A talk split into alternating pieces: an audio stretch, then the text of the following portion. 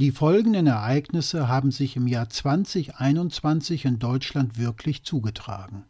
Gerade weil die deutsche Politik für sich in Anspruch nimmt, ihrer Bevölkerung eines der weltweit besten Gesundheitssysteme anzubieten, finden wir die Geschehnisse erzählenswert.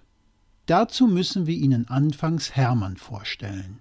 Hermann, Mitte 50, ist Asthmatiker, hat Bluthochdruck und einen künstlichen Darmausgang. Er gehört in Corona-Zeiten somit zu den besonders schützenswerten Risikopatienten.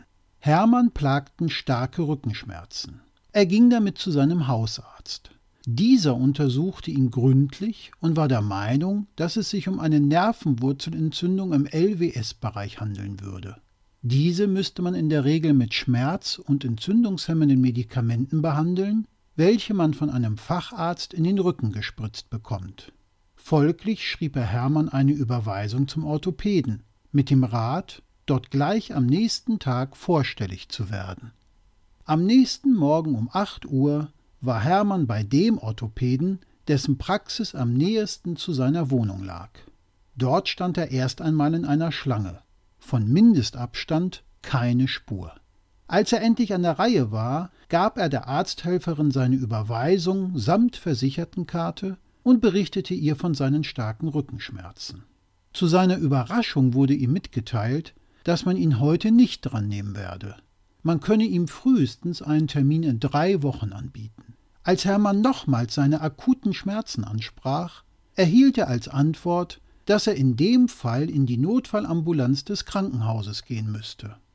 Unverrichteter Dinge ging Hermann wieder nach Hause.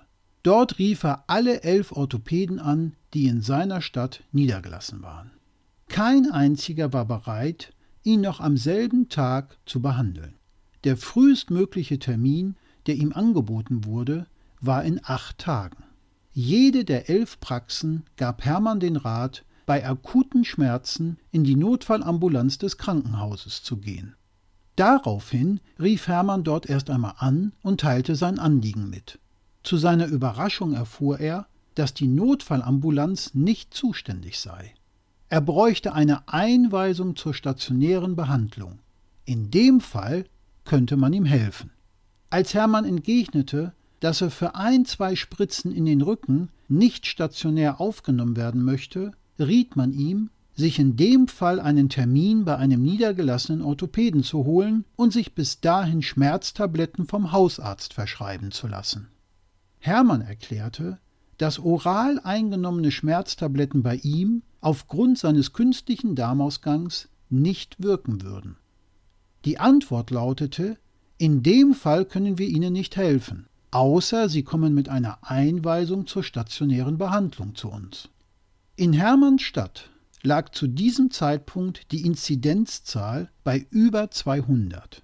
Es war bekannt, dass es in dem Krankenhaus sowohl beim Personal als auch bei Patienten zu Neuinfektionen gekommen war. Von daher hatte Hermann Angst, sich bei einer stationären Unterbringung einem deutlich erhöhten Infektionsrisiko auszusetzen. Er rief in seiner Verzweiflung nochmals bei seinem Hausarzt an, erklärte die Situation und bat um Hilfe. Die Praxis rief ihn kurze Zeit später zurück. Das Einzige, was man für ihn erreichen konnte, war ein Termin bei einem Orthopäden in zwei Wochen. Hermann wird nun den frühestmöglichen Termin in acht Tagen in Anspruch nehmen. Bis dahin muss er die akuten Rückenschmerzen, ausgelöst durch eine Nervenwurzelentzündung im LWS-Bereich, einfach ertragen müssen. Sorry, aber wenn das eine der weltweit besten medizinischen Versorgungen sein soll, können wir uns echt nur noch wundern, dass wir uns wundern.